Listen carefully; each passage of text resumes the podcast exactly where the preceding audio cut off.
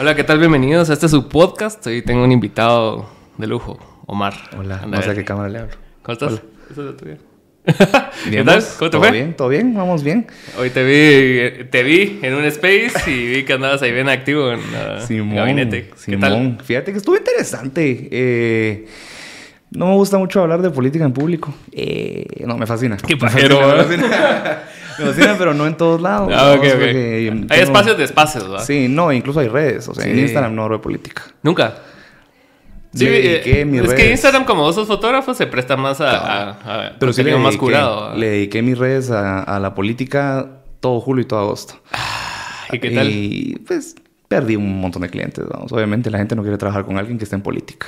Pues que turbio. ah. Sí. A mí se me hace clientes. mal. Hace, o sea, independientemente de tu manera de pensar, no debería repercutir idealmente en las cosas que Sí, al final no estás trabajando, o sea, no, no sos empleado del Estado, pues para Sí. que vean con qué te salpican.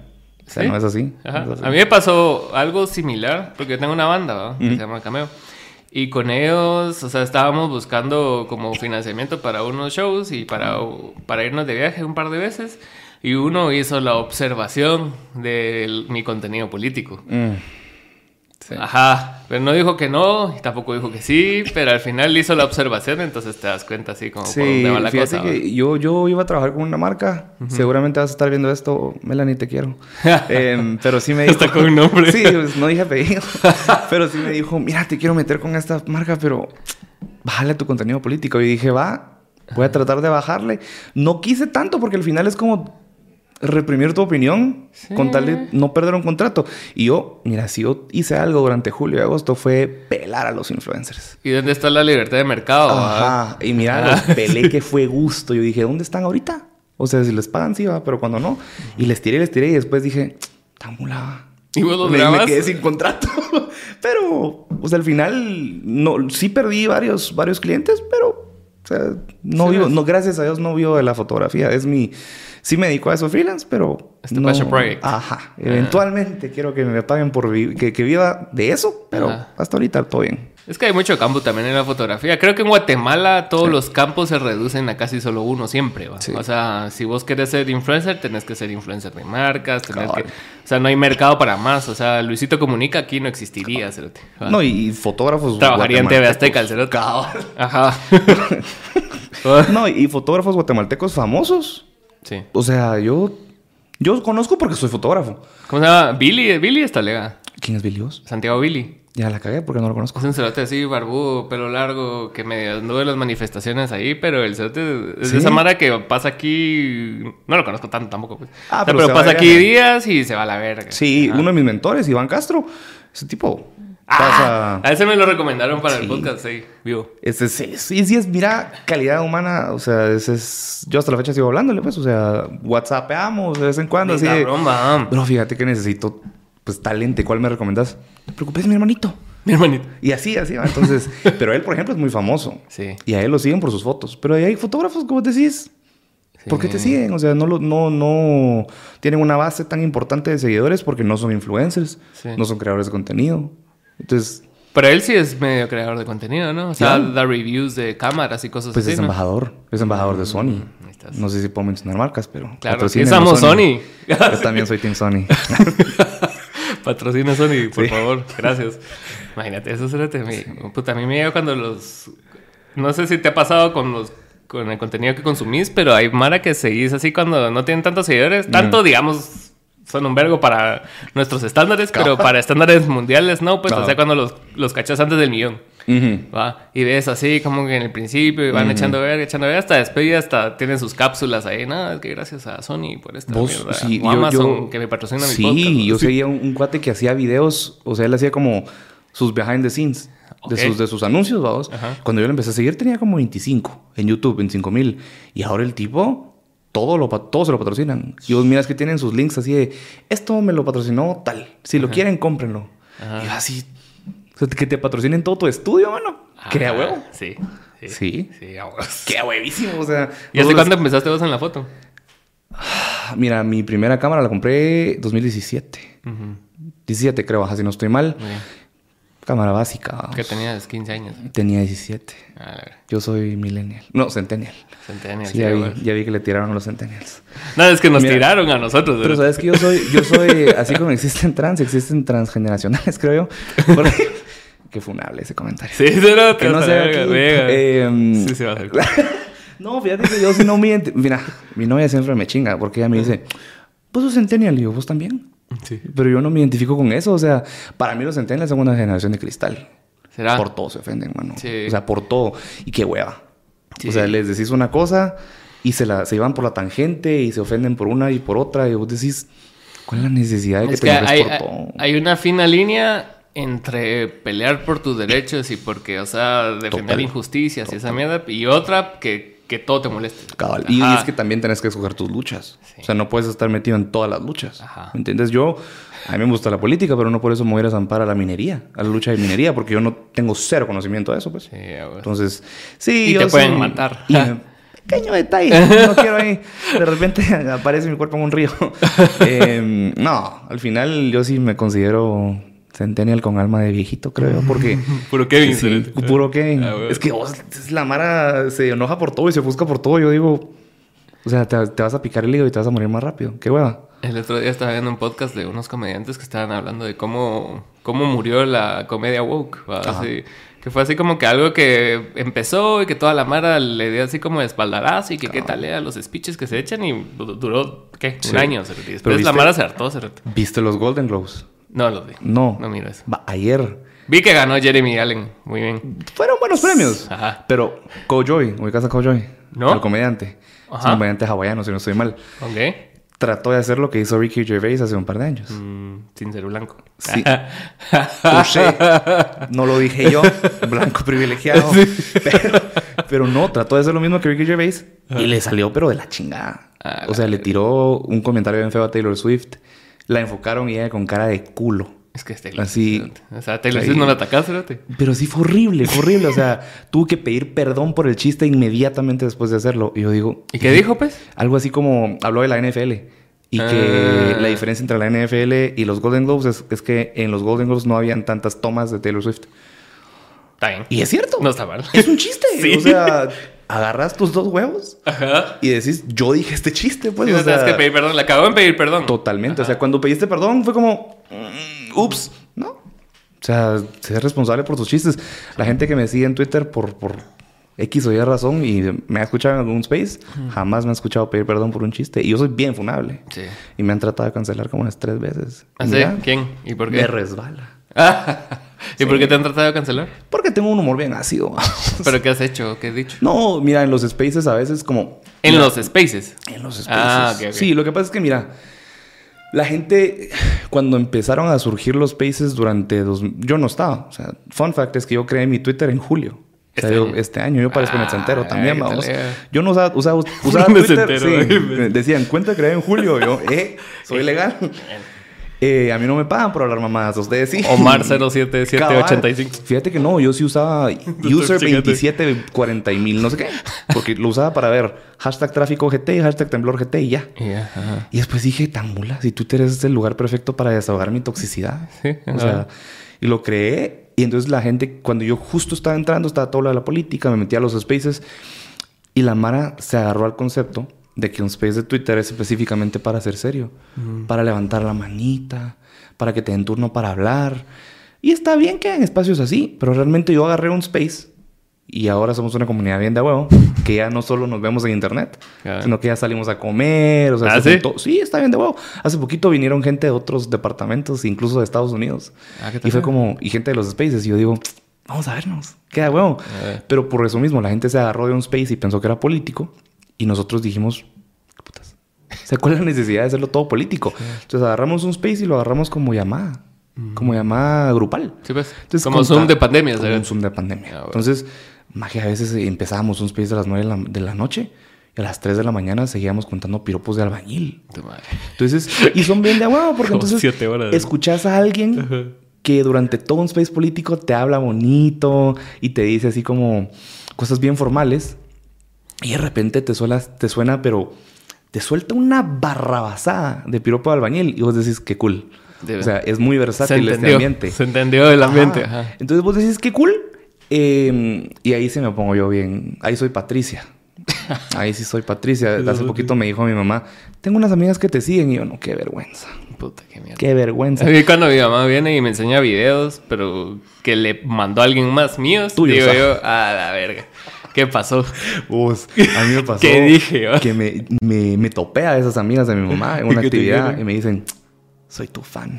Ah, qué yo, tal. ¿qué? Primero, qué cool, pero ahí, pero ¿por qué sos mi fan? Definí por qué. Es que sí tenés tus opiniones fuertecitas, ¿verdad? Y yo, ay, Dios, y mi mamá, yo a mi mamá, con, ella sabe, la amo. No sé si estás viendo esto. Eh, porque si lo comparto en Twitter no lo vas a ver por lo que voy a decir, pero estás bloqueada. eh, de Twitter. Ella lo sabe. Sí. Probablemente tiene cuentas alternas. Seguramente. Eh, pero yo sí le he dicho, o sea, no es por mala onda, simplemente yo conozco tus opiniones y sé que son muy neutras. Sí. Y mis opiniones son bien radicales. Ajá. Entonces, mejor Cuates. que nos quedemos con esa relación amigable que tenemos. Ah. Porque sí, a veces hab- hablamos y dialogamos y me dicen, ¿y lo pusiste en Twitter? Y yo, sí. No, hombre, no. Y- Ah, pero no le estás contestando a esa gente, ¿verdad? Y yo, obviamente que sí. O sea, que me dijeron, vi un, un tweet que me pusieron, vos fijo estás tomando fotos porque querés hueso. Siempre es esa, ¿va? ¿Y por qué? ¿Qué- ¿Por qué crees que es así? Porque la gente, ah, mira, tenemos un O solo juzgan de su condición, o sea, es así como que yo Mm. recibo horas del gobierno, entonces tengo que decir que los demás. Mira, yo, yo he llegado a la conclusión que pueden ser dos cosas. O, o cabal, juzgas por tu condición de te están dando hueso y yo quiero hueso, pero no me lo están dando a mí.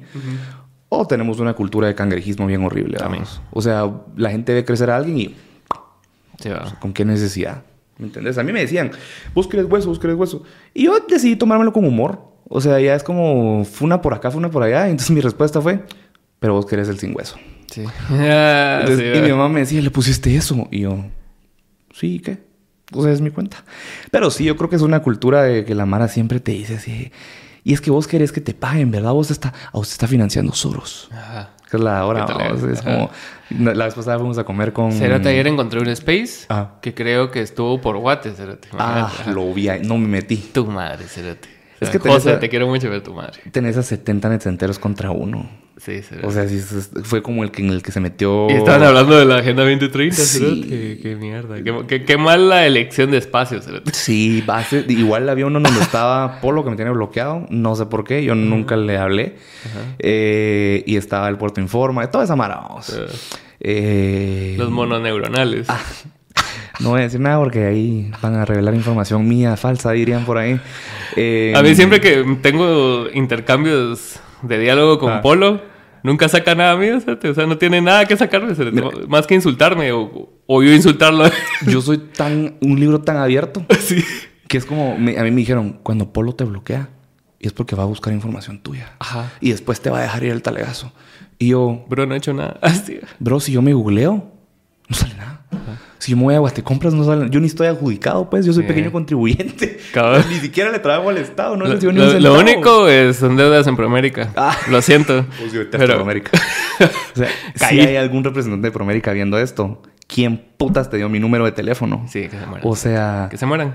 Ah, la- una vez un cerote me trató de funar cerote porque... a la- era como artista, cerote, Ah. no sé, la verdad. La cosa es de que se tomó el tiempo. Es de esa mara que te funa no en Twitter, sino que le toma screenshot a tu Ah. tweet y lo pone en Instagram. Entonces el cerote puso así. Yo puse una, una mierda, o sea, bien estúpida, cerote. Así como cuando Pablo Escobar empezó a secuestrar a los hijos del- del- de la gente con dinero. ¿va? Entonces puse eso así como que puta, o sea, ya que lo ves en retrospectiva, no, no suena Sí, una mala idea. ¿va? sí. Claramente no, no estoy condonando Sí, el por comportamiento de Pablo Escobar. por supuesto. O sí. Nah. No, pero la cosa es que el no te puso. Qué increíble que influencers o no sé qué vergas de, de opinión crean que esto está bien, promover la violencia. Y yo le puse, ¿crees que soy influencer? Así. Eso es cierto. ¿Sabes qué? A mí me caga ese término. sí. Pienso que... un- ¿Por qué es una influencer? O sea, creo que está bien prostituido el término. Está o sea, muy prostituido. sí, y no lo dijimos, de hecho, en, en Twitter se hizo bastante viral ese, es- esa mini pelea que tuve con un par de, de tuiteros famosos. Pero es que vos dices, ¿qué es un influencer? Alguien que genera influencia. Sí. O sea, pues, valga la redundancia. Pero es que hay una diferencia entre un influencer que le están pagando por patrocinar cosas y cosas así Sí. a un creador de contenido. O sea, yo, por ejemplo, a vos te considero un creador de contenido porque a eso te dedicas. Sí, o sea, sacas videos. O sea, es, es lo que haces. No estás buscando influenciar gente. Ah, cabrón. ¿O sí? Realmente O sea, no. Influencias tal vez con ciertos videos de opinión. Naturalmente, si vos das tu opinión, va a haber gente que va a estar en contra o a favor de tu opinión. Exacto. ¿va? Pero no, está, no siento que sea tan suficientemente grande o importante como para que cualquier cosa que yo diga, la Mara va a decir así como que, ah, verga, sí, tienes razón. No, y, y existe el término generador de opinión también, ¿me entendés? O sea, Ah. pero decir influencer. Sí, está pisado. O sea, sí está, y está hueva. O sea, que Sí. te digan influencer.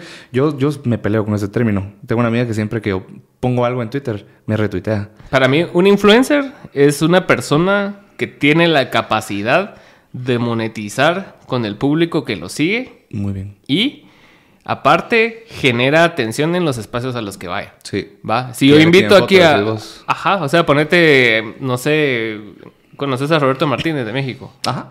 Ese cerote al espacio donde va lo hace grande, cerote, porque genera vistas, genera Sí, atención sí, y sí. la gente está pendiente de él. Sí. Eso es una persona con influencia para mí, o influencer. ¿va? Sí. Pero un cerote que lo invitas porque, o sea, no sé, digamos nombres, o sea, Pamela Paz o alguien así. Ujú. Así. Vos, espérate. Sí, pa- estás viendo esto. María, María René Pérez. No, no, pero... María René Pérez es mi prima. Entonces, ¿Quién es María René Pérez? ajá, la de Noticiete. Ah, ok. Ajá. Entonces, ella viene y si viene a este espacio, o sea, no sé qué tanto tráfico me vaya a representar a mí. Versus el tráfico que ella genera en sus redes. Entonces, la Mara que puede trasladar sus números personales a las demás redes a donde va, Eso es un influencer. verdadero influencer. Hablaste de Pamela Paz. Ella, yo sí la considero influencer. Sí, gen- Y, sí y- genera... y no en mal término. O Atención. sea, acabo de decir que me cagan los influencers, pero... Menos vos. Menos tú.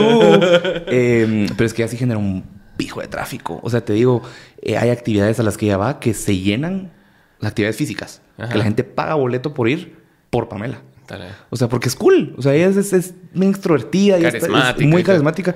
Es muy de huevo. Sus actividades son muy de huevo. Entonces, yo hace poquito fui a una... a Marce una- Fitness. Mar- No voy a hablar de ella. Eh, Por favor, no hables de ella. No, sí, no, no. Después me van a funar porque yo estoy gordo. Es como la Taylor Swift de aquí. Sí. Sí, Marcel Fitness que es, ¿sabes Taylor Swift. Ajá. Un gordo hablando de Marce Fitness. Sí. O sea, es toda su comunidad me va a tirar caca. Estoy bien así. Hasta su esposo se pone así como que... Yo, ay, como, Ay. tu comentario se fue como gordo en tobogán. Y yo así. Sí, yo, puede ser. Es que me tomé la proteína de más. ¡Oh! Oh. No, pero por ejemplo, Pamela sí genera un montón de, un montón de contenido. O sea, la gente que, que trabaja con ella sabe que a donde ella vaya se le llena. O sea, si ella saca un evento, estuve en un evento de teatro que ella hizo hace poco. ¿Vos miras teatro? Sí, Sí, Sí. a mí me gusta mucho el teatro. Sí. Pero no es de- la cultura de Guatemala no es de teatro. sí, ¿no? Y ese teatro estaba lleno. Teatro Don Juan. Estaba A llenísimo. Por ella. Por ella. Ah, o sea, es por ella y, David, el esposo. Pero vos decís todo, todo el teatro. No había ni una silla vacía. Y vos decís, qué raro que eso pase en Guate. En una cultura en donde el teatro y el arte y la cultura son bien, bien minimizadas. ¿Y vos crees que, no- o sea, yo, yo entiendo que critiquen, ponete a Gaby Asturias, que tiene como que a veces hace tratos que no debe hacer, pero vos no sentís que llegas a cierto punto de influencia donde ya los, como que los gobiernos te empiezan a notar? Digamos en Estados Unidos, o sea, vos empezás como actor y chingón en el teatro y después te vas a Hollywood, metes la verga y te vuelves una verga de actor, cerote, así, Jacob Elordi. Ajá. Ajá. Entonces vas a llegar a cierto número de influencias y peso que vas a, a- a empezar a ser amigo de Oprah, de Obama, de Biden. Entonces, ¿crees que eso sea tan malo? Porque en Estados Unidos no se ve como algo malo. Sí. Pero aquí sí. Porque aquí somos cangrejistas. ¿va? Ah. Pero yo, mira, creo que no es malo. Como que llamate y te invite a vos a un evento. Ay, sí, su madre, Ayamante. Como Ajá. diría él, Pero la- su madre. digamos, la, la figura... o sea, la figura del presidente, independientemente de quién sea, va a ser relevante Totalmente. cuando sea presidente. Sí, ¿va? yo creo Entonces, que depende del contexto en el que vos también vayas, va. O sea, si vos vas con el afán de pedir hueso, como dicen, o sea, vos decís que hueva. Si yo, yo me dediqué durante varios meses a apoyar de manera voluntaria a cierto partido, no porque yo quiero hueso, vamos. O sea, y es hasta la fecha que no he tenido ni un solo centavo, ni quiero que me ofrezcan un solo centavo. Yo apoyé porque yo era afín a las ideas. No soy afiliado porque no creo en las afiliaciones. Eh, porque en cualquier momento yo puedo cambiar de idea. Sí, o claro. ellos cambian de dirección. Claro. Vamos. Entonces no soy afiliado. Porque después van a decir, ay, vieron este quiere hueso porque está afiliado. Y no, yo los apoyé porque estaba en mi, en mí, en mi corazón y a mí me gusta mucho ayudar a la gente. Entonces, eh, yo ayudo, soy pobre, entonces no puedo dar plata. Pero Claro. puedo ayudarlos con mis talentos. Entonces, si a mí me gusta la fotografía, el diseño y todo eso, eh, yo los puedo ayudar con eso. Entonces, Para que no saquen esquelas, ¿verdad? ya lo dijiste vos. No lo quise decir en público, pero si ustedes vieron esas esquelas basuras que salieron y que ahora ya no hay esquelas, Fue mucho gracias. gusto, fui yo. Eh, Qué, entonces, qué desaciertos. de- vos. Así, vos, tres días después de tener una reunión con creadores de contenido y que qué estamos haciendo mal, venís vos y decís, bueno, Y y que- que es que los están ya. Y qué tiradera de mierda nos hicieron. vos. Hagamos 20 iguales. Sí, pero esa reunión estuvo. O sea, Sí. los- el aftermath de la reunión fue. A vos no te tiraron tanto. Pues a mí, como que el Net Center dijo, vamos a. a y eso que salió un par de asignarle". fotos a la par tuya. Sí. Sí, yo salía a la par de incómodo. Tal vez Ah, por eso. O sea, vez por eso. siempre que salía él, a la par estaba yo. Entonces era como, me salpicaba la mierda. Sí, Pero, sí. o sea, vos decís, como que el Net Center dijo, bueno, tengo tres personas que no van a hacer nada hoy, démoselas a él. Sí, claro. Qué hueva. O sea, reunión sí fue en Yuca. ¿Cómo será? Y fue una reunión bien chafa. O sea, solo fue... Facto o de presencia. Una pregunta que contestaron todos y se tardó como 40 minutos solo una pregunta sin decir nada. O sea, dijeron muchas cosas, pero no, o sea, no se concretó nada. Pues, ¿no? Mucho y nada, a la Ajá, vez. ajá. Sí, mira, la- yo, yo creo que Y- fue más acto de presencia. Y creo que las fotos tienen e- esa, esa falla en su contexto, porque solo, o sea, según yo veo las fotos, si yo veo las fotos hoy, veo que estuvo Karen y asumo que Karen estuvo tres horas con gente así adoctrinándola y decir, Sí. "Vos, puta, sí, esos cerotes. Pero Karen, Karen, estuvo 20 minutos, sin mucho. menos. O sea, de 20 minutos en Europlaza. Desde el parqueo hasta que llegó y se fue. lo más relevante que hizo Karen fue darle la bienvenida a todos, tomarse una foto y excusarse. Y se entiende. Sam- Samuel ocupada. llegó tres horas tarde, ¿va? entonces, ajá, realmente... Y estuvo más tiempo que Karen. sí. O sea, Karen es una persona ocupada en medio de transición, ¿se entiende, vamos? Sí. Pero si vos miras las fotos y, y cabal, como decís, ahí está Karen y Sin estamos contexto, todos. ajá. Y sin contexto. O sea, más cuando miras las fotos de todos, que obviamente yo sí estuve mega mamador con mi foto con el micrófono. Sí, estoy igual que el Estuardo, El. Estuardo. Eso hasta la fecha que la tiene de perfil en WhatsApp, vamos. Sí. Y, y yo estuve mega mamador de estoy hablando en un evento del, del gobierno entrante y yo decía, qué pendejo. Sí. O sea, me invitaron para dar mi opinión, está bien, vamos, pero de aquí a que la tomen en cuenta. Sí, o sea... O sea, hay otros millones de guatemaltecos que tienen ideas probablemente más valiosas que la mía. Ajá, entonces- si, si hubiera sido una reunión realmente importante, o sea, hubiera sido como la las autoridades ancestrales donde estuvo Bernardo. y estaba él así conversando con ellos cara a Sí, cara sí. y así, foto aquí, foto acá. cara, pero- pero... ajá, ahí, presente. Como fotógrafo sí me dolió esa esa foto. Sí. ¿Verdad? Si alguien vio la foto, sabe que ahí está, eh, están las autoridades de lado. O si vos decís, o sea, la comunicación digital, Sí. que esa sí es mi área. O sea, que si alguien me quiere decir algo, su madre, porque ahí sí. No, no, no fueron en vano los cinco años de universidad para eso. Eh, pero, o sea, la comunicación digital vale un chingo y la gente no la toma en cuenta. Y vos decís, una foto vale más que un comunicado de prensa, más que siete comunicados eh, o, o conferencias. Entonces, ver a, los, a las autoridades indígenas de lado. Todos estaban sentados y ellos parados de un lado. Y dicen, pero ahí estaban. Sí, pero ¿y qué estaban haciendo ahí? Acto de presencia. Eran los generadores de contenido de esa reunión. Sí. El mismo equivalente. Yo no sé si los escucharon. Sí. O si los escucharon y no- ni notas tomaron, vamos. Y qué bueno que les quisieron abrir el espacio.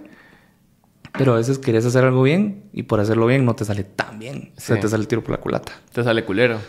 Sí, yo, yo siento que Guatemala es, es un país que se presta mucho a buenas ideas y malas ejecuciones. ¿va? Es muy cierto. Es muy, Muy común el ver a Mara decir y hablar de un proyecto y que no sé qué, que no sé cuánto, y cuando lo ves plasmado en la ejecución Sí. decís vos, ah, eso no era lo que me dijiste. Y fíjate que, poniéndome un poquito serio por un momento, porque no soy tan serio, lo juro, pero es, es un tema, hay un sociólogo alemán que habla de eso. O sea, nosotros somos una cultura que es muy buena creando, generando, ideando, pero somos huevones. Sí. O sea, en general, ya va a ser el único diferente. Yo sí me levanto a las 5 de la mañana, diría Juan Lobo. Ah, Juan Luis, Y no, saludos ahí. o sea, cabal, pero ese es ese... Este cerote, yo creo que ese es el nuevo Alex Díaz, cerote. ¿O que sí? Yo no lo quiero funar, pero sí me escribió dos veces Sí. para que le tomara fotos. Ah, ¿qué tal le hubieras hecho? cerote? Gratis. Lo hubieras hecho. No. vale, verga. No, vale, verga. Esa, esa exposición que él te iba a dar, ah, sí, iba a tomar. Pero es que ahí sí pre- prefiero que me liguen con Bernardo lo mismo a la par de él Sí, que a- sí. No, ¿sabes qué? Arzú. Pero está bien, está bien fucked up esa mierda de que el cerote vende una idea de, de prosperidad y, y que no de te levantas a las 5 de la mañana, pensar como un millonario. Entonces, ¿por qué no estás pagando si estás Cabal. pensando como un millonario? Cabal. Ah. Lo que sí me Es que mira, yo creo que es un personaje total. Vamos, un- porque sí, vos decís, te levantas a las 5 de la mañana para bañarte y una pila, vamos. Sí. Entonces vos decís, es un personaje, pero que cague risa. Sí. Es, es un cague. Yo creo que Guate tiene buenos personajes. Sí.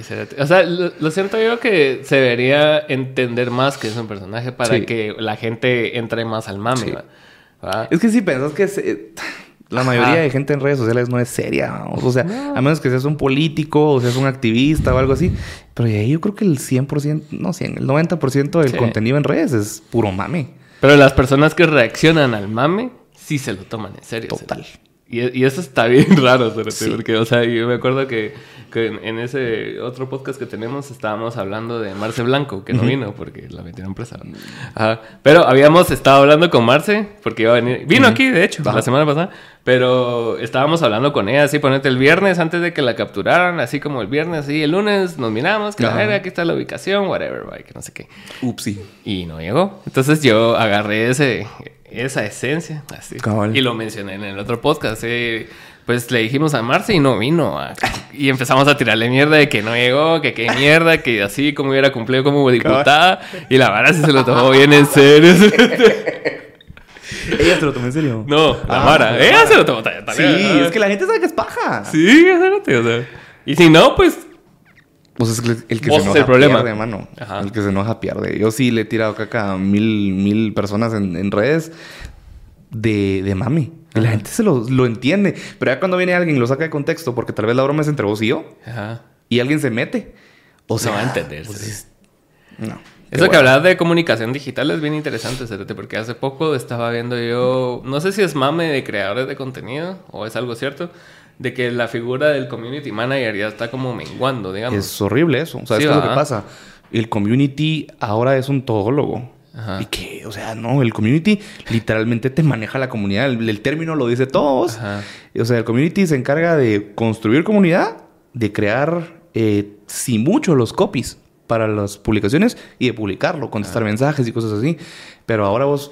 Y, el ambiente laboral es una, una basura para el community, porque el community tiene que ser community, diseñador, Fotógrafo. eh, fotógrafo, mercadólogo y ahora videógrafo, porque tienes que hacer reels. TikTok y todo. No, Entonces vos decís, o sea, y te están pagando un sueldo. Sí, ajá, sueldo no de los cinco, cuatro, ajá, O sea, yo no quiero, no quiero mencionar nombres, pero hay una empresa que está muy chistosamente en esta cuadra, Ah. que ya luego te la digo, en la que yo estuve un par de meses y eran, fueron como cuatro communities. ¿En un mes? Seis meses. Porque renunciaban. O sea, era... eh, La yo no puedo estar así ¿sabes? tanto tiempo. O sea, me querés... y, y yo estaba apoyando con fotografía y con asesoría de comunicación digital. Y entonces yo llegaba, le tomaba fotos de los productos, les hacía su cronograma de publicaciones. Y querían que yo le enseñara todo al community para cuando yo me fuera, él se quedara a cargo de todo.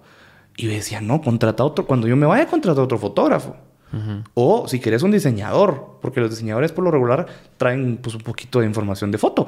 Eh, pero no, fueron seis communities que se fueron, vamos. O sea, fue horrible y, y es hasta la fecha que creo que siguen rotando en community que es gusto porque cambian de imagen cada seis meses. Es que yo siento que es una posición a la cual no se le ha dado la importancia. O sea, si al diseñador no se le ha dado la importancia y es una carrera ya bien vieja, Sí, cerote, sí. todavía lo, lo tratan como dispensable, ¿va? Como Sí. un gasto así que, ah, me sobraron 20 pesos, contratemos aquí fotógrafo, community, diseñador.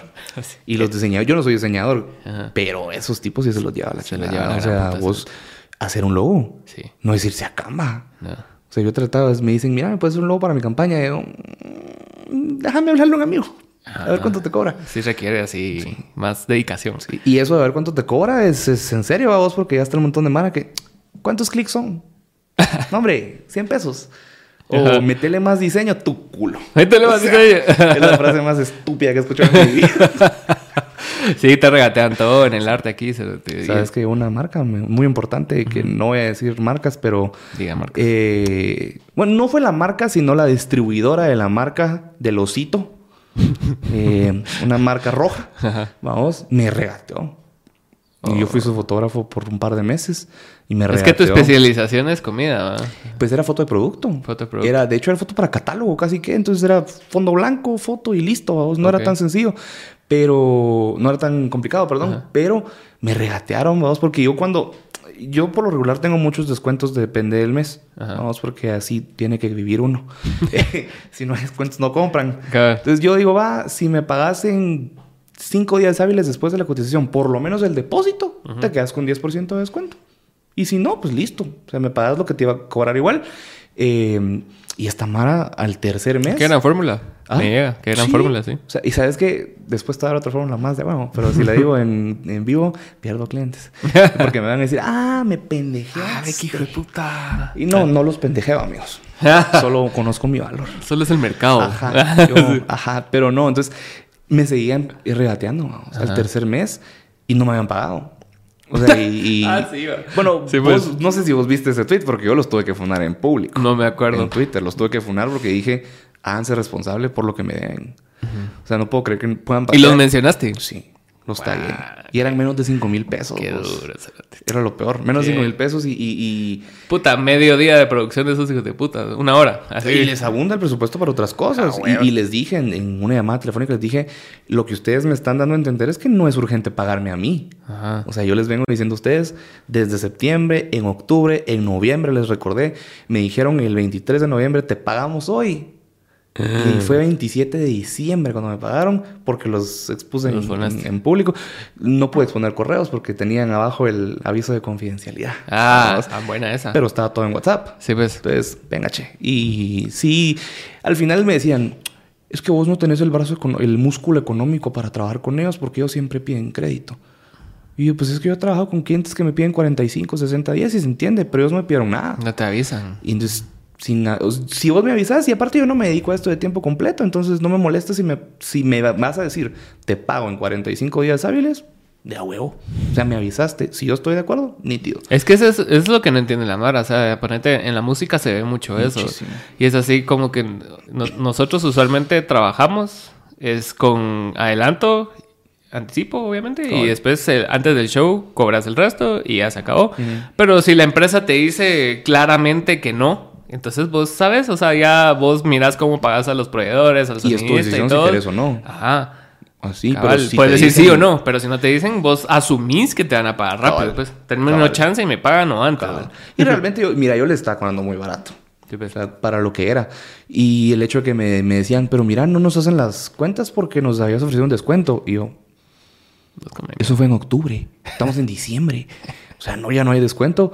Y, y que te estén regateando una empresa multinacional Sí. o global en este aspecto, eh, vos decís, o sea, no tiene sentido. Es una de las... Mi profesión es una de las más devaluadas de... de- y es la más cara, mano. Sí, es cara. O sea, vos que tenés estas cámaras, sabes que esto no es barato. Sí. No es barato. Sí, puta, y estas son baratas, pues. O sea, Ni tanto. pues, pero no. no comparación de otras, Ajá. pero o sea, pues yo, sí es- yo estaba viendo las que usa Joe Rogan, ponete.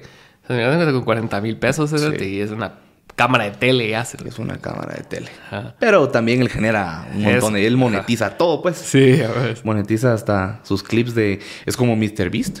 Qué loco. O sea, ese tipo monetiza todo. Se hackeó la vida. ¿Pero has visto cuántos canales tiene? Sí. O sea, él monetiza Mr. Beast en español, Ajá. Mr. Beast en alemán, en chino, y todos son monetizados. O sea, es un cabrón. Qué, qué genio, Cerote. O sea, qué genio, qué alcance y qué visión, Cerote. Porque es así como... O sea, yo, yo no pensaría en traducir esto al inglés.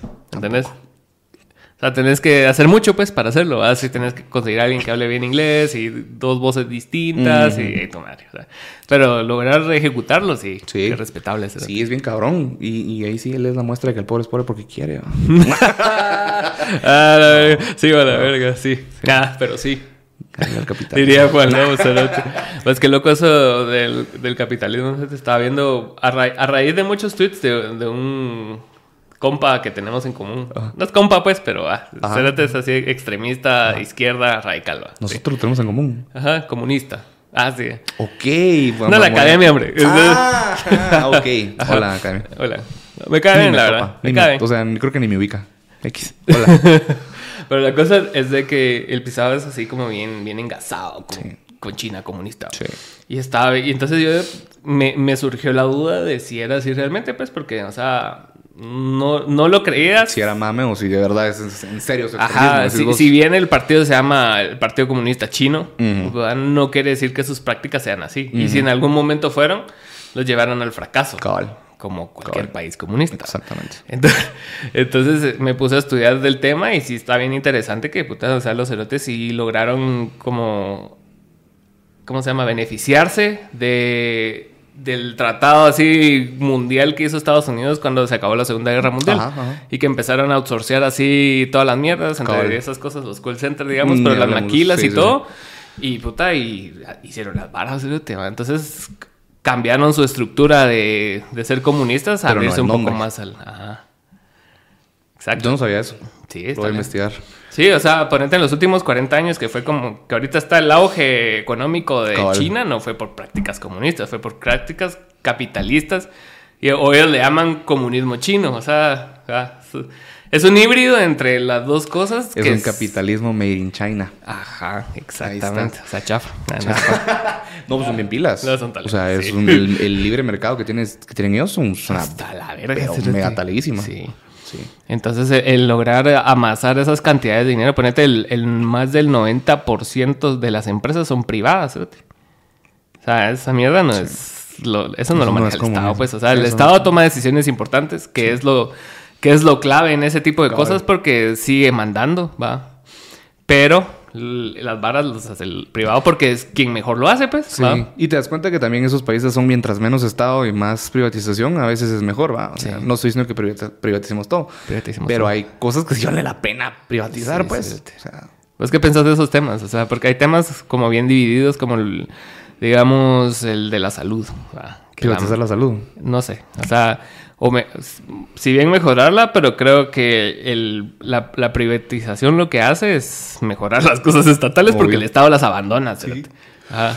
Yo creo que existe un gran campo para las alianzas público-privadas. Sí, la ah. verdad. O sea, no. Justo hablábamos hoy en un space, porque hoy, no sé cuándo salga, pero hoy se presentó el gabinete, y todos estaban así de. Hoy ocho. dos hoy ocho. Entonces decís, hoy dos personas del CACIF y. Mira, es como que te muerda un tiburón. y después mires otro tiburón y no te dé miedo. O Sí. o dices, ya me mordió un pisado. Entonces, el CACIF ha pasado por tantas cosas malas eh, y por financiamientos raros y así, que vos ahora tenés una mala espina sobre todo lo que tenga que ver con el CACIF. Claro. Pero no por eso significa que sea malo. O sea, Sí. puede que un tiburón no te muerda. Entonces, eh, pero yo sí creo que las alianzas público-privadas tienen un, un- un buen potencial porque el Estado no se va a encargar, aunque debería encargarse, a vos es parte de la constitución política, pero deberían encargarse de la salud y no lo hacen. Si no, mira el San Juan de Dios como está. O sea, deberían encargarse de la privatización. Y de- eso no pasa en el Pilar, cerote. ¿Va? Yo soy cliente frecuente de ese hospital porque cada rato me enfermo. Pero, eh, y porque tengo seguro, porque si no, ya sabes. Ajá. Y es carísima la salud. Sí, es Vamos, caro. Esa es creo que es la desventaja de privatizarlo. Que pones en una desventaja. Ajá, pones en una desventaja a la gente con menor poder adquisitivo. Claro. Pero también mejoras la calidad. O sea, creo que todo tiene que tener un nivel. Vas a, priva- vas a poner una alianza público-privada o privatizar algo, va a encargarte de que la gente que no tenga tantos recursos pueda acceder a ciertos recursos de manera accesible. Sí, como, no- eso, como esos doctores que tienen sus clínicas en zona 10, ponete, pero reciben pacientes del IX. Cabal. Vamos, cosas así creo que funcionarían bien. Sí. O sea, que, la- que, la, Sí, que la salud pública sea lo suficientemente buena para que no valgas verga. exacto. Va. Ya si tenés barras, pues pagas algo más talega y más caro. Y pues, aplica pero- con ah, todo, mano. cabal. Aplica con carreteras, aplica con salud, aplica con lo que querrás, con carreteras. Mira, por ejemplo, yo me puedo ir por La Base o me puedo ir por Musval. Por Musval voy a valer verga. Porque el tráfico es horrible. Sí. Más ahorita que estaban construyendo el desnivel ese, vamos. Ajá. O me puedo ir por La Base. Voy a llegar igual, o sea, probablemente más rápido por un lado, pero en uno me van a cobrar, pero no hay baches. Ajá. O sea, depende de mí si yo quiero pagarlo o no. Está la opción del Estado y está la opción privada. Ajá. Y yo voy a escoger la privada por mis huevos. No porque sea mi obligación. Aparte está la gente que vive en súper hasta la chingada, Villanueva, Matitlán, y trabaja en carretera. O sea, ahí sí a ley tienes que agarrar la base a huevos, si no te vas a agarrar toda la ciudad en... o sea, entonces yo sí creo, creo en las alianzas público-privadas siempre y cuando sean mesuradas. Y siempre y cuando no le quites el privilegio, o no el privilegio, sino el derecho que debería tener cualquier guatemalteco a gozar de ciertas, eh, pues, cosas constitucionales que, que están ahí, vamos, Sí, derecho a la... O sea, privatizar la educación, por ejemplo. Yo tuve la ventaja, el privilegio, y soy blanco privilegiado, y no, o sea, tengo que admitir el privilegio, vamos. Y me llega. Y me llega. Pero tuve el privilegio de estudiar en colegio privado toda mi vida. Sí, pues. Entonces, yo sé que la educación pública está en un punto de quiebre. O sea, tengo una, una muy buena amiga, eh, justo en los Spaces, que es directora de un colegio. Y vos decís, y ella nos contaba realmente las condiciones precarias en las que tiene eh, la escuela y ella no quiere tenerla así, pero no tiene de dónde, o sea, no hay presupuesto. Y en un colegio privado, pues Sí, por supuesto. se chinga la talanquera, mandan a hacer una colecta entre todos los papás y listo. Primero hay talanquera. Ahí mira. O sea, Empezando. ¿eh? empezando por ahí, primero hay escritorios. Sí. Entonces vos decís, yo sí creo en... en- Hay en piso, la- ah. Hay piso. Sí, no, sí, es sí. horrible. hermano. O sea, yo he ido a escuelas eh, con, con acciones de responsabilidad social empresarial donde vos te pones la mano en la conciencia y vos decís realmente doy muchas cosas por sentado. Sí. O sea, yo fui a una comunidad en, en Las Palmas, creo que era en Zacatepeques. Samara tenía una letrina comunal. Y estás hablando de tres kilómetros de la antigua. No sé si era Las Palmas, si alguien de la antigua que me corrija. Pero estaba a 20 minutos máximo con todo el tráfico de la mera antigua. Un lugar que está muy bien. O sea, ese es un buen lugar. Y un lugar en donde habían letrinas comunitarias, eh, sus tambitos para recibir el agua de la lluvia y después servirlas, eh, porque no había, no hay agua potable, o no hay alumbrado. Y vos decís, me doy las cosas muy por sentado. Yo ace- acepto mi privilegio, eh, pero una cosa es que hagas vos con tu privilegio. Hoy se fue a la verga un video que tuve, que tuve una conversación con Raúl, Ajá. que estaba hablando acerca de, o sea, de, de cómo una ruta que él tiene en sus ideales de cómo debería funcionar un país y para salir de la miseria en la que estamos. ¿va? Entonces dice así como que hace falta tanto trabajo para llegar a aspirar a ser a Costa Rica, tanto para aspirar a ser a Uruguay y tanto para Nueva Zelanda. El CDT para el 2100 ser Ujú, Nueva 2100 Zelanda. es-. Ajá. Entonces, mucha de la mierda que cayó de muchos net centers y todo, así como que qué fumado, que no sé qué, pero ent- entonces, o sea, si no lo pensamos, ¿cómo lo vamos a realizar? O sea, ¿cómo vamos a salir de este hoyo si solo estamos pensando en que, ah, igual no se va a poder, va? O estás pensando en, igual no lo voy a ver yo. O sea, es lo dijo él en 2100, Nueva Zelanda, y creo que dijo, Ajá. y ya no lo vamos a ver nosotros, Sí. pero le dejamos un buen camino. Exacto. Y es cierto, o sea, yo, va, te doy un ejemplo de eso, que creo que es un poco de mentalidad colectiva que se puede confundir con comunismo. No soy comunista. Al contrario, me mama el dinero. pero, eh, pero, eh, por ejemplo, yo dejé de consumir carne roja. Poco. O sea, poco a poco. Eh, Sí, que uno, porque en mi casa hay una persona que es intolerante y- o alérgica o lo que sea, entonces come carne roja y la expulsa Vale, y verga. ajá, le hace muy mal a su, a su intestino. Pero dos, porque yo sé que produce un montón de gases. Vamos, la producción de la carne roja y yo sé que hay un pijo de calor ahorita, exactamente estamos así por cosas como esta. ¿Cómo se llama? vamos. Butanol. ¿Cómo se llama lo que...? Butano, el gas butano. butano. Entonces, eh, yo dejé de consumir eso porque de poco a poco es una acción que yo puedo hacer que tenga un... O sea, para las generaciones venideras va a estar mejor el ambiente. O va a haber, espero yo, menos, eh, menos eh, cambio climático o al menos que lo frenemos un poquito porque creo que estamos en un punto de quiebra en el que ya Sí. valimos pepino. O sea, ya no, va- ya no va a ir punto de retorno. Entonces yo digo tal vez a mis sobrinos porque yo creo que no quiero hijos. Pero eh, eh, eso es muy centennial de mi parte. Sí. Eh, pero yo creo que tal vez a mis sobrinos o quien sea va a disfrutar de un mundo en el que como yo me privé un poquito de carne roja, pues van a tener un poquito de, de frío en algún momento y no se van a cagar del calor, vamos. Sí, ta- también, o sea, si entras como en una, como en un rollo muy individualista al pensar así también, ¿no? porque, También. o sea, si, si bien en tu trip es pueda beneficiarse una comunidad, o sea, ¿cuántos Omares tienen que existir bajo la misma línea para que realmente haga una Sí. Diferencia? A mí lo que me cambió un poco la visión acerca de eso fue un documental que vi en Netflix Ujú. hace- que se llama ah, Seaspiracy No lo vi. de océano. Ah, ok. Ajá. Ajá. Y estaba hablando mucho acerca de, de esas campañas que había, así como de no consumas pajillas y que no sé Mm. qué. Y como que siempre las corporaciones nos dejan a nosotros la responsabilidad de hacer los de cambios que de pajilla. ellos podrían hacer. Ujú. Va la mara que pesca, atún que mata delfines, la mara y que dejan las redes en el mar. O sea, esa contaminación es la que verdaderamente Sí. hace una diferencia. O sea, la otra sí es absurda, Sí. porque si sacas la basura del lago, decís, o sea, la verga, son como toneladas de basura también, pues. Y barbapajías. Ajá, ajá. Pero, o sea, también si comparamos la polución del- de la gente normal a- versus la polución corporativa, Sí. es así como que a la verga. Sí, hay una gran diferencia que ellos podrían minimizar un vergo más en lugar de decir, no, mucha, el cambio está en vos. Así. Sí. No, y, y no te tenés que ir muy lejos. en el Motagua. Ajá. O sea, si vos Ahorita hay una campaña de eso. Pues cabal de la Alianza para Motagua te iba a decir. Fíjate que si vos agarras un vasito, una tacita o un pedacito de agua, pedacito de agua, un poquito de agua de cualquier lado, desde las vacas al Motagua, está llena de microplásticos. llena. Aunque vos penses que está cristalina, métela a analizarla, está llena. Sí, y nosotros hicimos una actividad un poco peligrosa ¿Por con, gente de la Alianza para el Motagua y fuimos a tomar fotos del, del basurero Oh. con dron. No sé qué tan legítimo, legal, mejor dicho, haya sido. No las hemos publicado. Ah, entonces, si no hay foto, no pasó.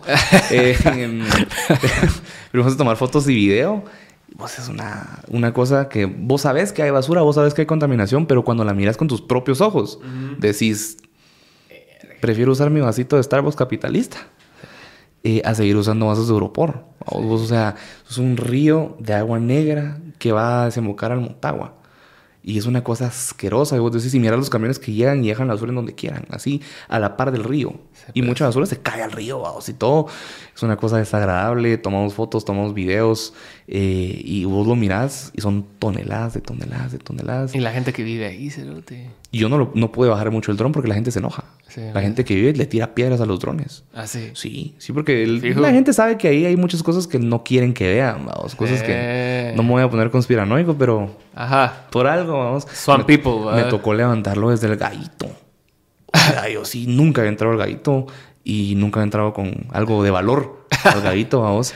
Eh, después me dijeron que el crimen más común del gallito, corríjanme si alguien vive en el gallito, pero es eh, la venta de drogas. No el, no el, la delincuencia organizada de, Oh, ok. asaltos o cosas así. Entonces es como la gente ahí va a distribuir y a comprar y todo, pero de lo, todo lo demás es muy seguro. Y yo dije, no te creo. O sea, yo entré y vi un maje con walkie-talkie. Y yo me imagino que dijo En blanco. carro XY, color XY, placa XY, eh, va para allá. Porque cuando yo llegué al otro lado, como a tres cuadras, estaba otro cuate con otro walkie-talkie. Y yo dije, seguramente me están guachando.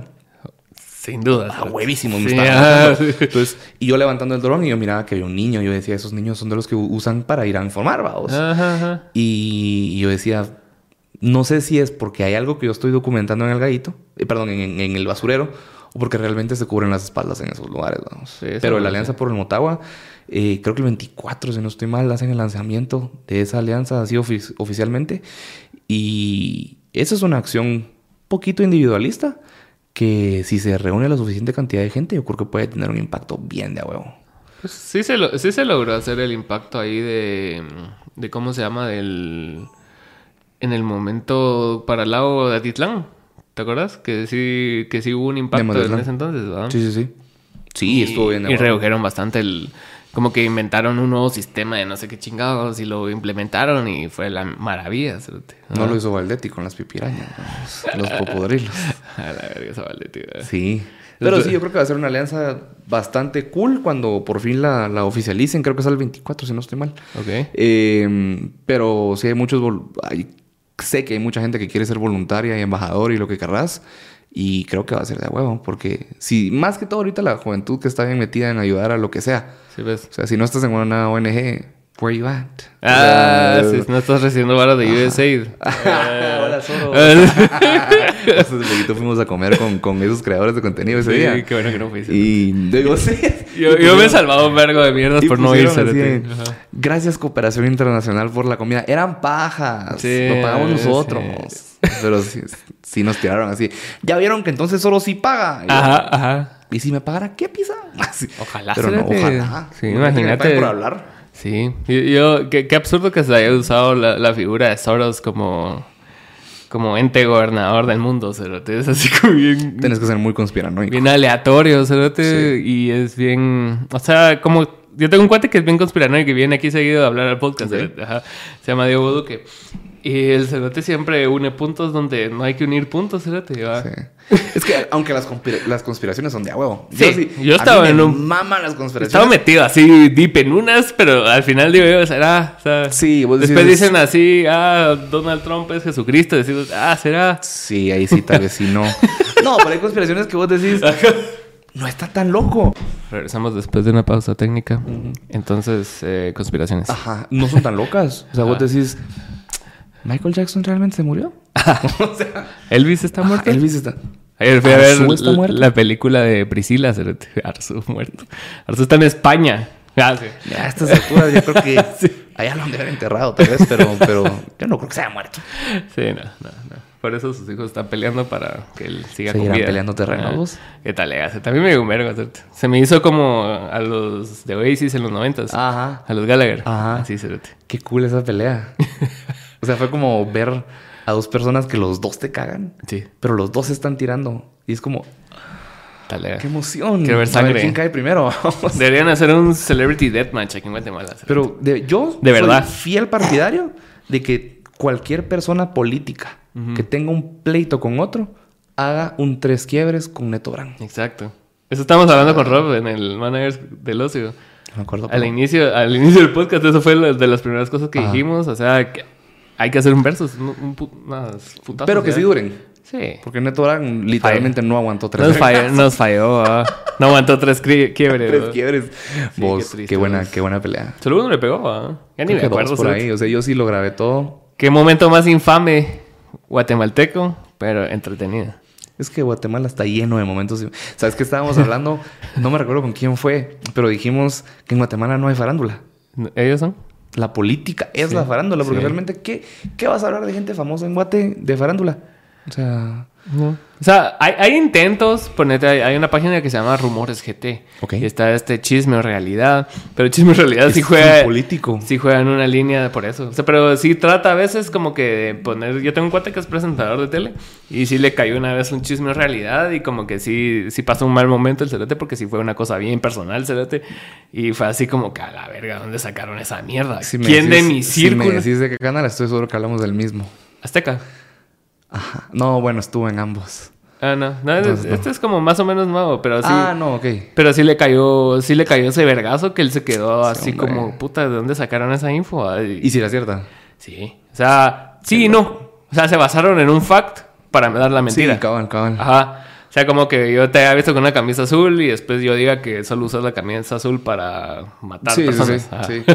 Vos que... ¿Qué? No, esos majes sí dan miedo. sí. Dan miedo. Ah, entonces Porque- la política creo yo que es la Mara que entendió un poco más el juego del faranduleo, siento yo, ¿va? Porque cuando vos tiras mierda en política, la Mara no se ofende, Cerete. Pero tiras mierda a cualquier cosa más, todos se lo toman bien personal, Cerete. Sí, se ofenden. Mira Alberto Sánchez. Sí. Se ofenden por todo. Ah, Pero o sea, no, es, no es relevante. Yo hablo de, por ejemplo, un Álvaro Arzú. Si le tiras mierdas, ni te lees, Cerete. Ajá, ni te lee ni nada. el Cerete. Y si se entera, después se lo toma así como que con... De- deportivamente, ¿va? A menos Cabal. que le quiten la visa, se lo toma bien. ¿va? ¿Cuántos? Si yo me hubiera tomado un shot por cada vez que ese tipo apareció en un podcast ¿Qué o en un programa de radio hablando, estaría bien a verga. Está cordialmente invitado aquí, Álvaro. La verdad. Me llegaría a tenerlos a los dos, pero sería muy talea. ¿A nosotros dos? a Álvaro y a Roberto. Ah, yo dije, no, yo no, gracias. A vos y a no. Álvaro. Ah, sí. Vos sí, sería bien cool. Son bien no creo que se topen. No, No, creo que no. se topen. O sea, creo que ¿Sí crees que es real la pelea? sí. Lo que pasa es que ellos dos nunca se han querido, según yo tengo entendido. Mm. Porque, ajá, clavos parentales. Así. Cabal. Yo siento pero- que Roberto era como el junkie de la familia que todo el mundo le, prestaba exceso de atención a sus cagadas. Entonces Cabal. era así como que siempre trataban de ver y el otro reciente esa atención. Ah, Y el otro trató de hacer todo bien Ajá. para impresionar al papá. Y al final, pues, Ajá. Creo. Sí, se me hace como bien. Siento que ni siquiera Freudiano. pelearon por, por, por, Ajá. ter- por terrenos. No. Pelean por atención, vamos. Exacto. Roberto siento yo que tiene como el vacío de que necesita que lo quieran. Se nota. Ajá. Entonces, primero lo trató de hacer de una forma, quiso ser Trump, no le salió, ahora es el Vos. más woke del pueblo, cerote. Es Hagamos así que- grande guate. Sí, cerote. Estupidez. O sea, y esa su pinche gorra que usa siempre. Qué cosa más Ah. estúpida. Qué gran momento. Y También, eh, y esa es la misma Mara que estaba vestida blanco en los bloqueos. ¿verdad? En carretera, decís vos.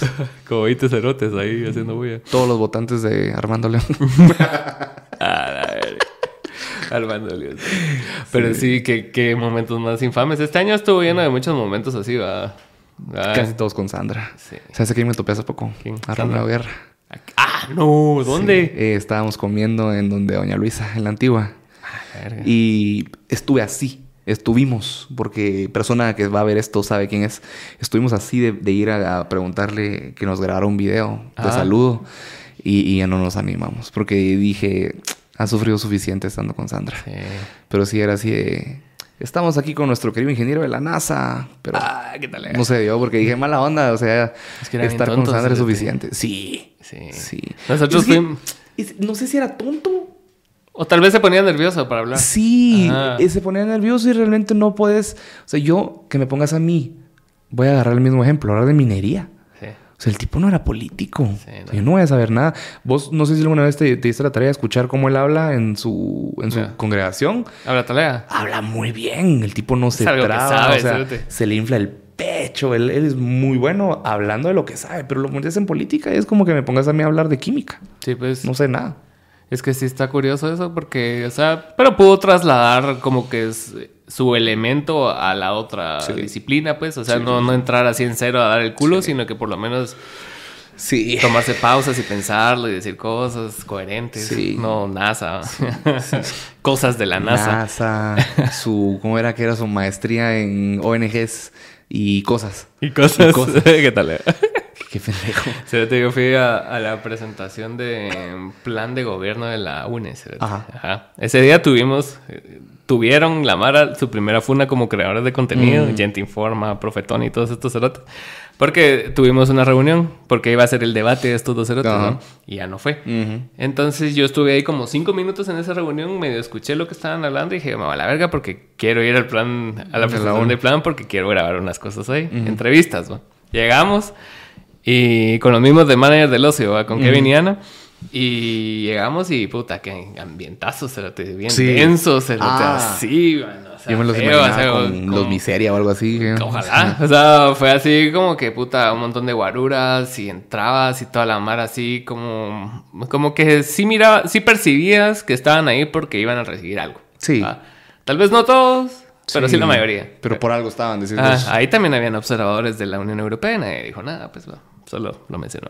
Va. Qué curioso. Ajá. Qué curioso. Sí, yo sí creo que esa, esa Mara de la UNE sí tenía sus cositas. babos, Y les, pero- preguntaba, y les preguntabas cosas y muchos no querían salir en cámara y otros así, te, así como que, ah, pero va a hablar bien de nosotros, va, y así como que, bro, Sí. no, así. Eso, fíjate que eso sí me... me- De me hecho, nos venimos a hablar de ustedes. Así. Ah, sí. Fíjate que eso sí me preocupa cuando la gente te invita más en política. Para que los hables. Ajá, o sea, Sí, de que seas mierda. un net center personal. ¿Me Coma entendés? mierda. Puede hablar de semilla, pero, o sea, yo puedo estar afín o no afín con ciertas ideas, pero si me invitan a un evento de ellos, voy a ser sincero, pues. O sea, si no me agrada, la- si no me agrada tu plan, te lo voy a decir en la cara. Y si me agrada tu plan, de a huevo, seguí adelante. Así tienes que ser en todo, pues. O Sí, sea, A mí me gusta mucho eso de los creadores de contenido, por lo menos con los que somos más afines en ideas y cosas así, que es Mara que no, que no adula al político. Pues si bien Semilla era la opción menos peor, ¿va? sí, totalmente. Ajá. eh, te das cuenta de sus fallas, fallas de comunicación, fallas en gobernabilidad. O sea, ahorita lo que lo estaban fundando por lo del Casir fue por algo que ellos dijeron en campaña, Cerote. Ah, Entonces, siento yo que también tenés que pensar a futuro cuando estás en campaña, porque siento yo que por más que creas que no vas a ganar, siempre existe una posibilidad. Y esa posibilidad te va a hacer después que te comas tus palabras. O no ganaste ahorita, pero ganaste en la siguiente. O sea, igual todo lo que subiste a internet, Ahí queda. ahí queda, mano. ahí queda. Ahí queda. Entonces, sí, yo, yo esa Mara sí, mira, lo que me agrada es de, de gente como, como los creadores de contenido que estamos ahorita afines, es que creo que aprendimos mucho de los últimos meses, años y todo lo que pasó con Yamatei. Vamos, entonces sí se puso muy de huevo de tío Bernie, tío Bernie, tío Bernie. Yo fui voluntario del tribunal en, un- en una en un centro de votación y no fui, no toqué mesas, no, no, no, no me van a decir, vos fuiste parte del fraude. No, yo era el que llevaba a la viejita en silla de ruedas a la fila. Ok. Él era yo. Ajá. Y mm, me topé a, a Bernie, vamos, en el centro de votación. Y dije yo, voy a ser mamador. me quité la gorra en el tribunal, me quité el gafete del tribunal y le fui a pedir una foto y me dice, ¿por qué te quitaste la gorra? Y yo, te imaginas que le pido una foto y dice, empleado del Tribunal Supremo Electoral. Y yo, pero yo sí fui mamador y fui así de tío Bernie, foto con tío Bernie, la tuve foto de perfil, como por dos Ah, meses. la. Y Esas después cosas envejecen mal. ¿sabes? Envejecen muy mal. Muy mal. Entonces yo dije, y aprendí mi lección, va, porque dije, hay gente que le dijo Lord Yamatei en su momento. Yo tengo un cuate, o sea, de esos que, bueno, te cada, de vez en cada cierto tiempo es cíclico, cerote. Me sale un post que él puso en el 2020, cerote. Alguien le comenta algo nuevo, le da un nuevo like, una cosa así, y vuelve a salir hablando así de que gracias a Dios tenemos un doctor para llevar esta pandemia. Ese cerote. fui yo. Yo jamás le dije Lord Yamatei porque qué, qué vergüenza. vergüenza, sí, qué Eh, pero sí, yo sí fui de los que dije, Dios puso a Yamatei en este lugar porque él es médico y entonces estamos en medio de una pandemia y él va a entender. Y por eso mi Facebook es privado. Para, para que la gente no lea esas estupideces que no, no sé cuándo las puse, entonces no sé cómo borrarlas, pues. No sé cuándo las puse todas. Es, es un razonamiento no muy alejado de la realidad, porque si bien puedo ver la línea del razonamiento, pero son cosas que envejecen. Sí, sí, por eso es mejor quita la foto de perfil. La tengo ahí. Por si es una buena gestión, vamos. De, oye, yo les dije. Yo siempre creí. Siempre, desde la primera vuelta. Hijos de puta. Ajá. Así, ¿verdad? Incrédulos. Pero sí, al final dije, o sea, tenés que ser imparcial, vos. O Es sea, que sí, eso es lo mejor. Y tal vez es un pensamiento un poco pesimista, pero si no esperas mucho, no te decepcionas mucho. Pues. Eso sí. Tengo, un po- tengo un poquito de esperanza. Poquito. Vamos, tenés- te puedes permitir creer y soñar, pero... Yo siento que con una cosa que hagan realmente bien la diferencia, creo que va a ser suficiente. cerote. O sea, no tienen que ser mucho tampoco. O sea, la vara está bien baja. O sea, el- Sí. la vara y las expectativas están acá. Pueden no desarrollar mucho, pero si no roban. Ajá. Más que Esto ya es suficiente. desarrollo. Sí. Wow. O que, ah, mira, lo que no quiero es que caigan en el modelo de, de Álvaro Arzúa, os, que Ajá. todo el mundo sabe que huevea. Ajá. Pues, Y ahora. Ah. Supuestamente, para que no caigan en este clip en el Ministerio Público. Sí, sí, está diciendo que roba, no.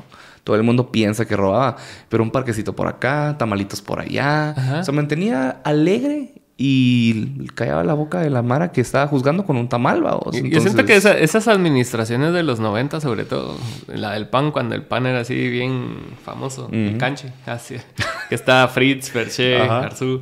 Ah, era- una administración que, si bien sí, seguramente tenía sus muchas sombras, no te enterabas mucho, pues primero, tal vez porque era niño, pero después era así como escuchabas a los adultos hablar de ellos y era así como que se sentían seguros de poner sus manos en ese tipo en de esa- personas. ajá.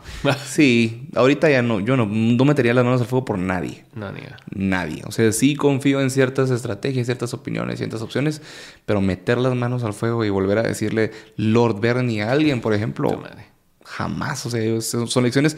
Creo que todos los que fuimos creadores de contenido desde hace un par de años eh, hemos aprendido esa lección. Vamos, que no. porque yo sí fui, yo sí fui a esa mara de gracias, mamada. gracias, llámate. Y yo decía sí.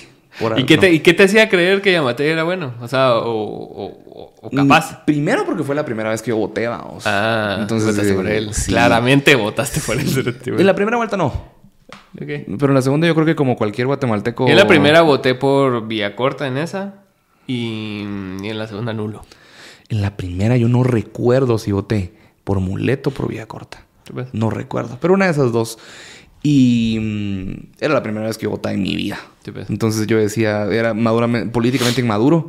Eh, tampoco soy súper maduro ahorita Mm. en política, vamos, pero pues he leído lo suficiente para entender. Más, más que hace cuatro años. Entonces, eh, pero en ese momento yo dije, llámate. O- primero porque es antivoto de Sandra, como cualquier guatemalteco decente en este país. Y sí, sí pintaba como algo no tan malo, pues. O sea, Pero no, yo no me di a la tarea de leer todos antepasados. Sus antecedentes, antepasado. Todos sus antecedentes. O sea, vos lees de todo lo que hizo en el, en el sistema penitenciario Sí. y decís, "Mm, tal vez no lo quiero a él. sí. No, no quería Sandra tampoco, pero... Tenía sus rasgos ya de lo que paró siendo, pues, o sea. Pero, o sea, ni aunque hubiera sabido eso, te daba una noción de lo que él hizo, pues. O sea, yo siento que era, es improbable pensar lo que una persona va a hacer con poder.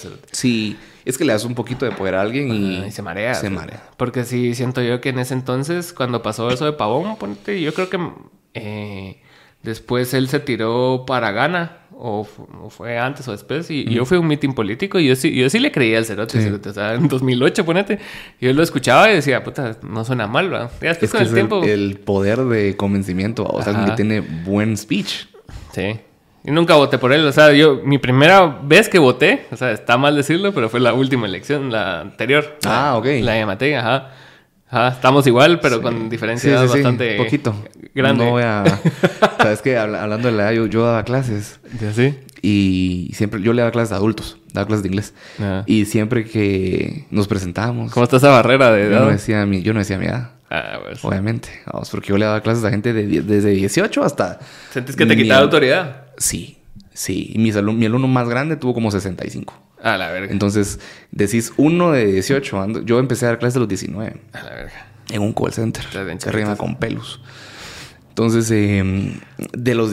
Un chatío de 19 dándole clases a uno de 50. O sea, no te creen. O sea, te dicen, aprendete a limpiar primero, vamos. Ajá. Entonces, em, pero sí pasó con la edad, que una vez sí dije, bueno, pues ¿cuántos años creen que tengo? 28, me dijo uno, yo, tu madre salita de mi clase. Yo tenía 19. Y yo dije, así el Roma.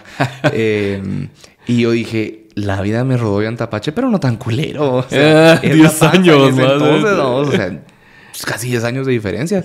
pero no. Sí, sí, sí, yo soy... Pues como ves esa percepción que hay general, o sea, que siempre dicen, no, es que necesitamos nuevas caras en política y que la verga, que no sé qué, y después hay nuevas caras en política y la Mara dice, no, es que muy joven. Entonces, ¿qué? ¿Qué queremos? Sí creo que sí se necesitan nuevas caras en política. Eso sí es cierto. Y hay muchos dipusaurios, vamos. Y mucha gente Lexan. que... no hablemos de Don Lexan. Pero si no, mira, hay gente que ya ni siquiera es diputado y sigue vigente en la política. O al menos en el ojo público de la política. Si no hablemos de Fernando Linares Beltranena. el tipo no está metido en política, pero el tipo no se calla. O sea, yo creo que es un señor que ya merece retirarse. Ya descanse, don Fernando. Yo a usted le comento todos sus tweets, creo yo, con señor, tómese una pastillita y váyase a dormir. O sea, ya, ya ha trabajado tantos años.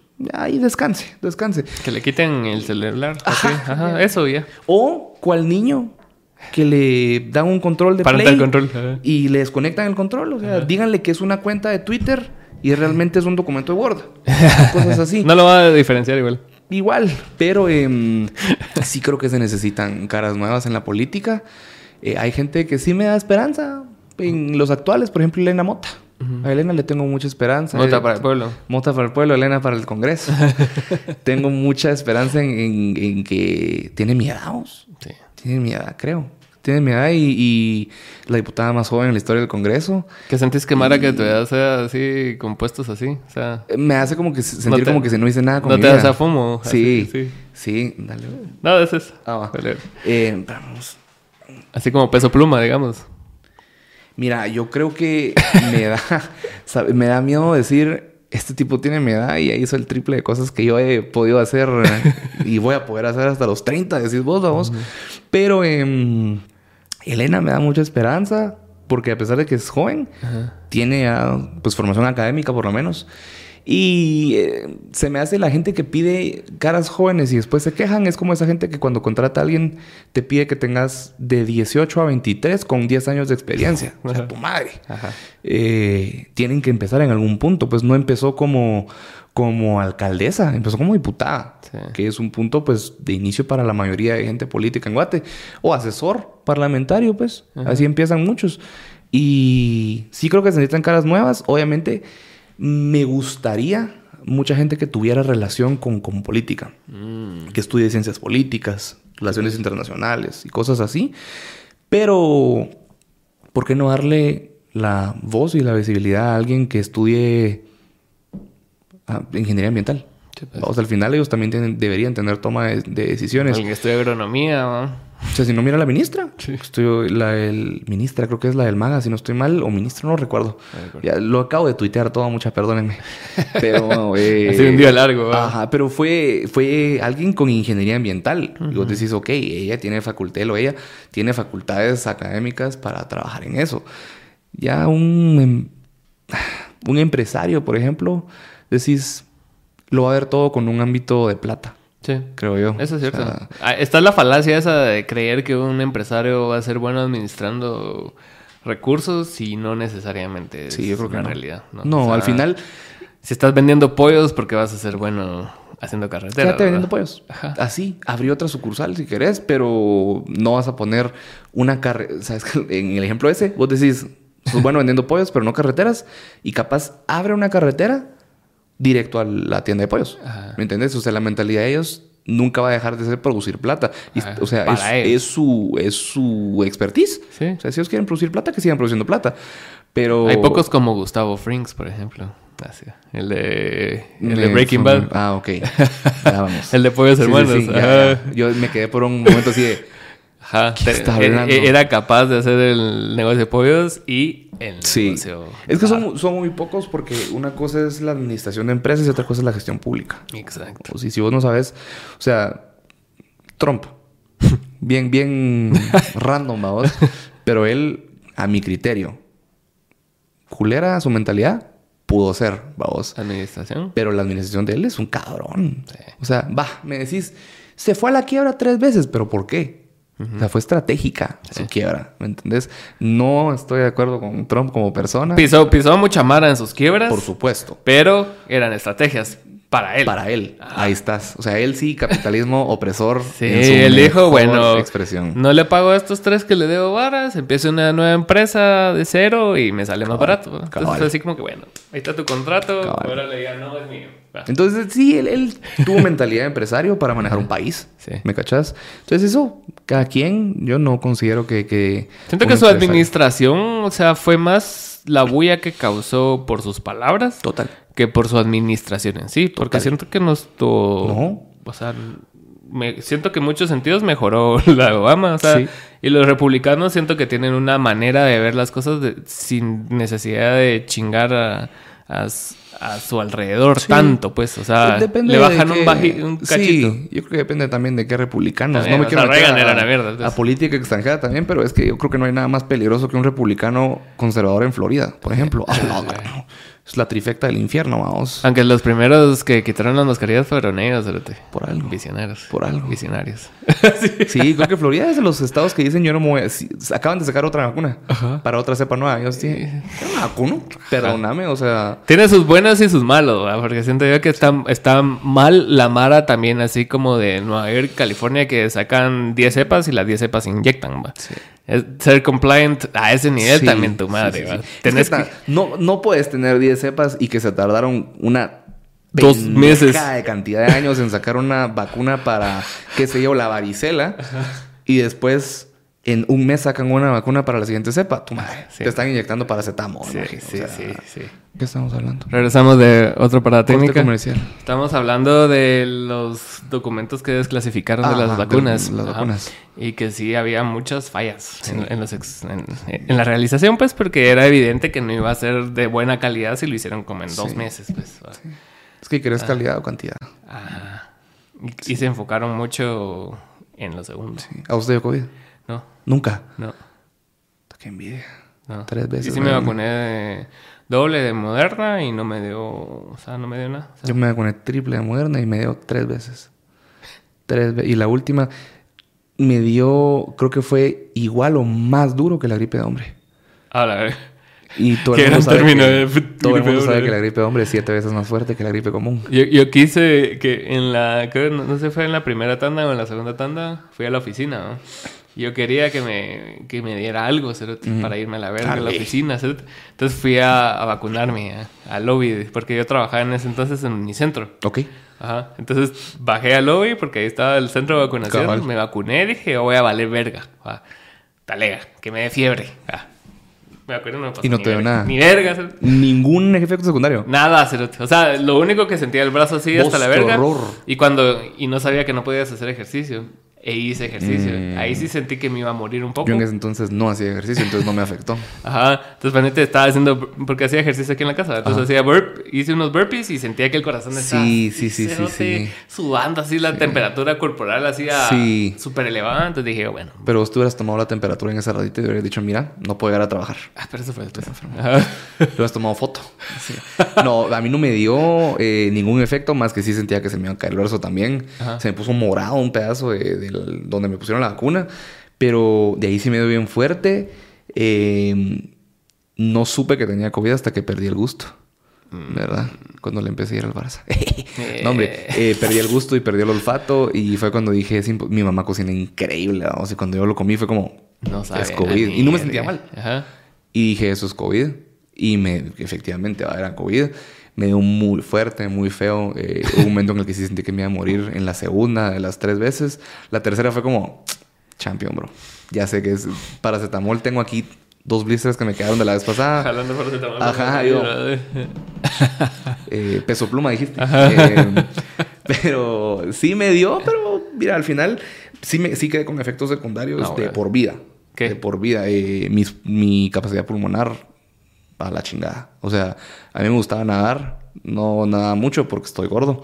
Eh, pero me gustaba mucho nadar y me gustaba ir al gimnasio. Hasta la fecha sigo yendo. Pero ya no, por ejemplo, correr. Yo corría 5K de vez en cuando. Me gustaba las carreras de caridad y todas esas Ajá. me mamaban. Y no pude, ya no puedo correr hiciste 5K verga. sin que sienta que me estoy, más que yo era asmático. Tengo 15 años sin un ataque de asma, gracias a Dios. Pero eh, sí, o sea, es hasta la fecha que en la, en la caminadora hago cardio y ya a los verga. 25 minutos sin pausa, ya estoy así de... Porque sí me redujo la capacidad pulmonar. Bien, cabrón. Bien, cabrón. qué mierda. Y qué feo, vos, que ¿Y vos sentís que, o sea, sí hay muchos estudios que comprueban que como que subieron los índices de miocarditis y todas esas mierdas, pero sí. ponete muchas de las personas que les da cáncer y cosas así, si sentís que hay una relación ahí. O sea, que, que los síntomas ahora se sienten así como que, puta, te diagn- diagnostican hoy, en un mes ya estás así como en las últimas, o, o crees que no es relacionable.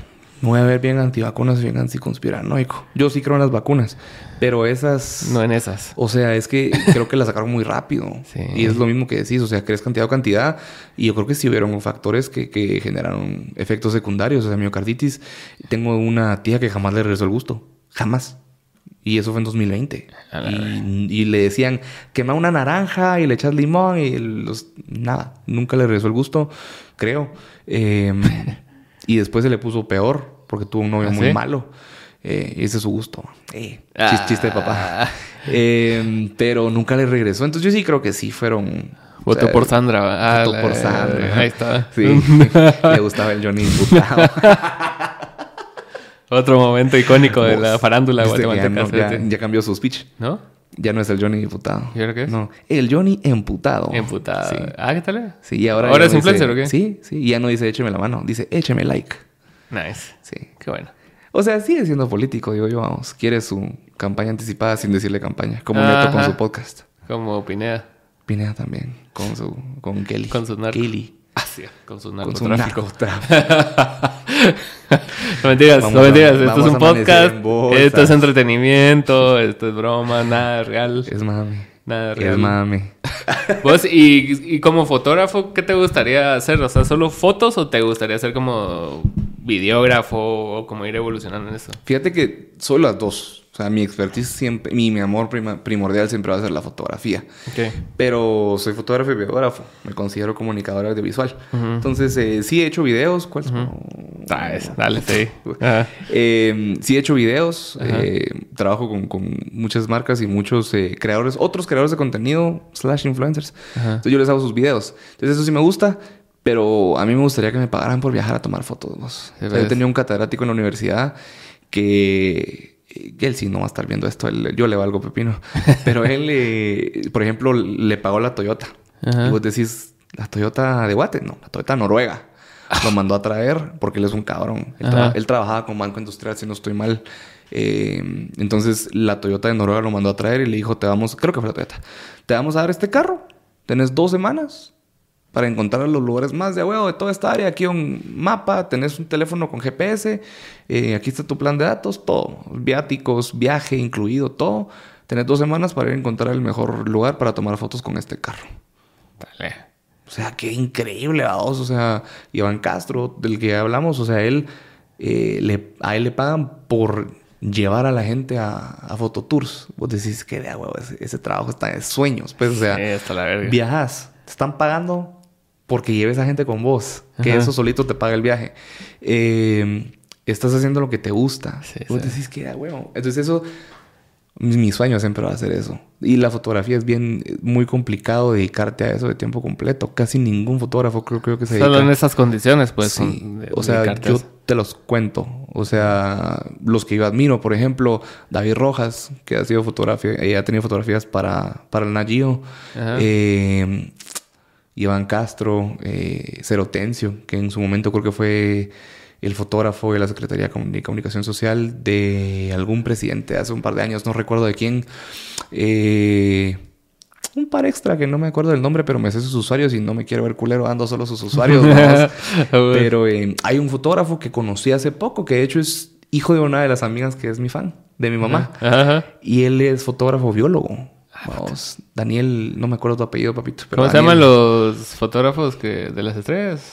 Astrólogo, astrónomo, astrofotografía. Ajá, eso. eso es No, pero él es, él es fotógrafo biólogo. Entonces él le toma fotos a. Él va, él es biólogo como tal y fotógrafo. Y combinó sus dos pasiones, vamos. Sí. Entonces hace poquito se fue a Uruguay porque lo invitaron a una expedición para una especie de una rana específica. y, y le tomaba fotos a las ranas. Y vos decís, ¿qué de huevo? Uruguay O sea, es una belleza de país, espérate. Puta. Yo tuve el privilegio de ir a Sudamérica por primera vez este año. Fui a Chile. Yo también. Que Argentina y pasamos en Uruguay. ¿Qué? Un par de horas, porque agarramos ruta de Uruguay para ir a Argentina. Entonces, del trayecto de. ¿Cómo se llama? De la capital de Uruguay para. de Montevideo para el puerto. O sea, pasamos así por. Todo, todo está, todo está bien ahí. Belleza. Sí, es que es un- una potencia en Sudamérica. Ajá, y es un país Y chiquito. no es caro. espérate, Ajá, ¿no? O sea, lo caro es ir. sí. Porque el boleto es carísimo. Ajá. Pero es, pues, pero, ¿sabes? Pero Yo- sí es más caro que Argentina, porque Argentina sí está bien devaluado. Sí, pero Chile, por yo pensé que Chile era muy caro. Porque la gente decía, ay, es que ya todo está caro y todo está frío, pajas. Estaba igual de frío que acá. Ajá. Pero eh, yo tengo dos maneras de medir qué tan caro es. El índice del Big Mac, Ajá. todo el mundo se lo sabe. Sí. Y el índice de la cerveza. Mm, Entonces, ¿cuánto te cuesta una cerveza en otro país? ¿Bebas o no bebas? Anda a un súper y míralo. ¿Cuánto te cuesta un litro acá? no sé. No tengo idea, no tomo. Ah. Yo tampoco, amigos. Me Se- han dicho. O sea, sé el precio comercial que. No sé. Imagínate 30 un, litro, ajá, como 40 pesos, por Ajá. ejemplo, vamos.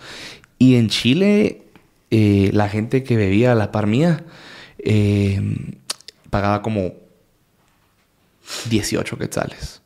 Por lo mismo que te cuesta 40 acá. O sea, la comida es barata, todo es barato. Lo caro es ir. Pero ahí todo es barato. Todo. O sea, el, el estilo de vida. ¿Cuánto co- te cuesta una casa acá? O sea, súper caro. Rentar también súper caro. 7 mil, 8 mil quetzales en un lugar céntrico. En zona 10, zona 9, zona 13, por ahí. Sí, que. Y allá eran como 600 dólares la renta. Dale. Pero ojalá que sí logres hacer tus sueños. Ojalá, De ser fíjate. fotógrafo mundial. Ojalá. Yo quiero que me patrocine alguien, la verdad. Con eso estoy feliz. O sea, Sí, mira, Iván lo patrocina la Sony. Qué rico. sí. Yo quiero que me patrocine alguien. Si alguien quiere que, que yo le tome fotos. Saludos o ahí. saludos a quien sea que me... Un potencial patrocinador. Tomo fotos de lo que sea. No, no, tampoco. Ah, Está bien, pues, Omar. Muchas gracias. Qué bueno, ¿Cómo te seguimos en redes? Eh, Omar Landaverri en todas. ¿Qué eran apellidos? Sí. Sí, Landa V E R R Y en todas mis redes. Órale. Gracias.